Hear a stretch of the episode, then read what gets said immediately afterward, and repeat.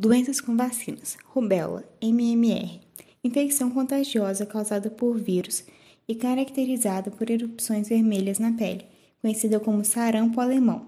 A doença pode se espalhar pelo contato direto com a saliva ou muco de pessoa infectada ou pelo ar, por meio de gotículas respiratórias produzidas ao tossir ou espirrar.